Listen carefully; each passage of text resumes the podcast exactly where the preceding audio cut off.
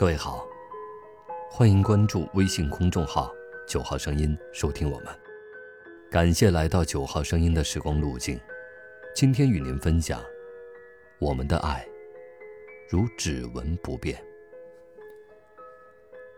他出身于贵族世家，十八岁的年龄如玫瑰一样娇艳欲滴，如蝴蝶一样惹人喜爱。一大群世家子弟围绕左右，为他一颦一笑而痴迷。他只需伸手随便牵一个，这一生便紧紧抓住了富贵荣华。只是，少女的心里藏着蠢蠢欲动的心事，若无爱情滋润，再好的年华也徒剩一声悲叹。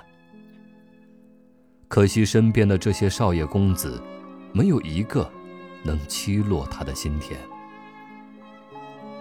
和他相遇是去珠宝店取首饰时，只一眼，她的美丽优雅便刻进他的心里。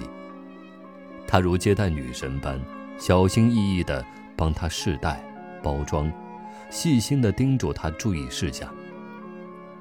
他只是一个工匠，但他的英俊潇洒、礼貌博学，让他花朵一样柔软的心。轻轻一颤。从此，他成了珠宝店的常客。他会花一整天的时间，坐在他身边，手托着腮，眼里含着笑，耐心地看他把一块金子做成漂亮的戒指，如欣赏世上最伟大的表演。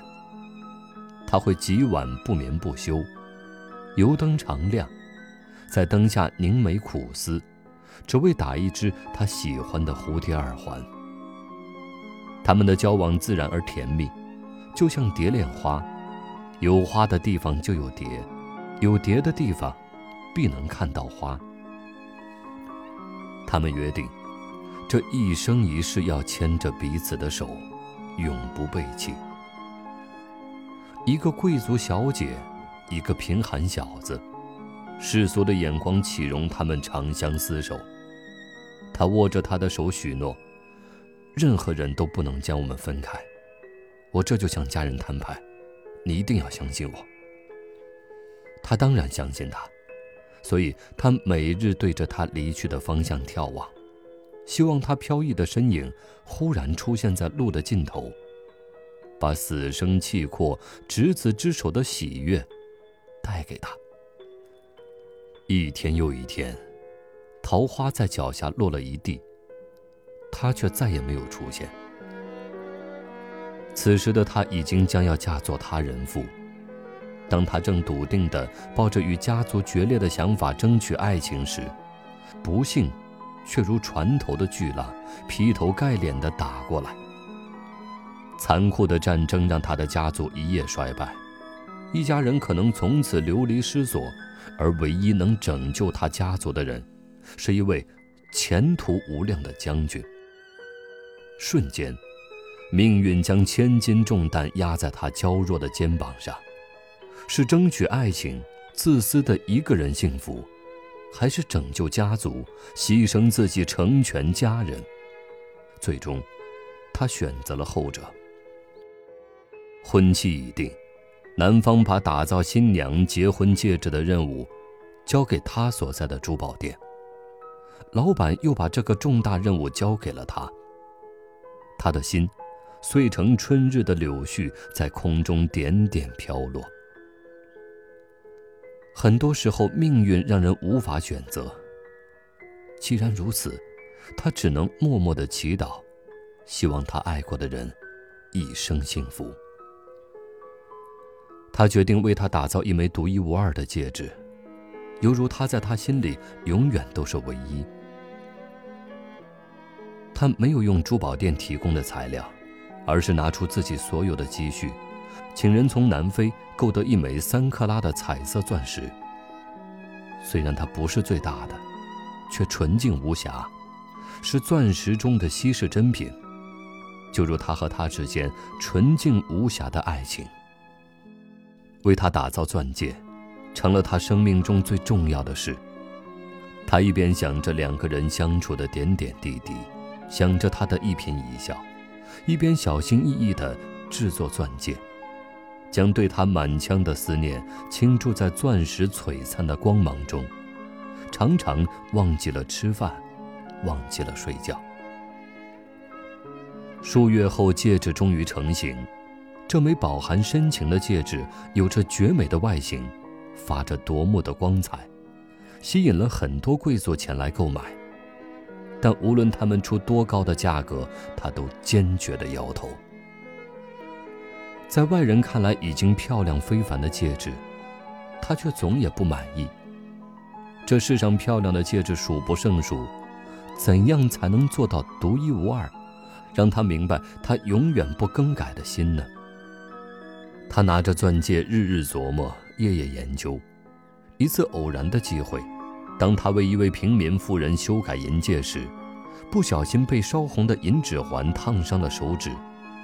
疼痛难忍的同时，他惊喜地发现，银戒上有了手指的指纹，再也无法抹去。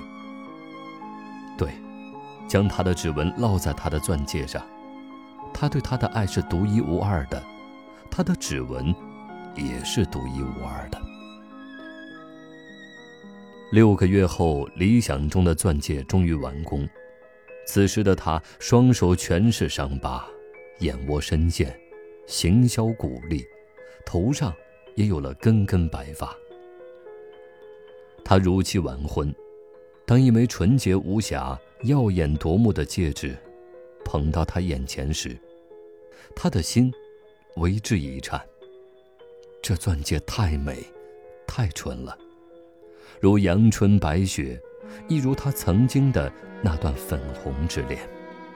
他拿起戒指仔细端详，发现在指环内有一个清晰完整的指纹。看着看着，他忽然泪如雨下，深情地吻向了戒指。那是他的指纹。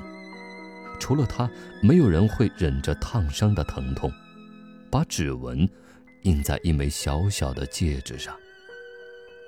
他把手伸向烫红的指环时，该是多么钻心的痛啊！从此，这个钻戒成了他生命中最重要的东西。他常常坐在落地窗前，呆呆地看上半天，眼里含着笑，慢慢的。又噙满了泪。不经意间，命运把又一个选择的机会推到了她的面前。数年后，丈夫在战场上牺牲，她成了烈士遗孀。这一次，悲痛中的她选择为自己而活。她拒绝家人的安排，辗转千里，决定找到指纹钻戒的主人。在一家指纹界。爱，因你独一无二的珠宝店里，他终于见到了阔别三十年的恋人。此时他早已双鬓斑白，他已容颜憔悴，唯一不变的是四目相望的那一刻，彼此的眼里都映着对方的影子。他一直未婚，时隔三十年，浪漫爱情故事。终于等来了心中的女神。这次，任何力量都不能将他们分开，他们要像戒指上的指纹，永不改变对彼此的爱。他叫翁朱丽，他叫圣普勒。他们生活在十八世纪的法国。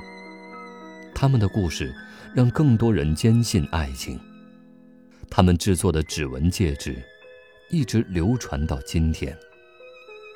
很多恋爱中的人，都会买一枚指纹戒，预祝自己的爱情，如指纹一样，独一无二，如指纹一样，至死不渝。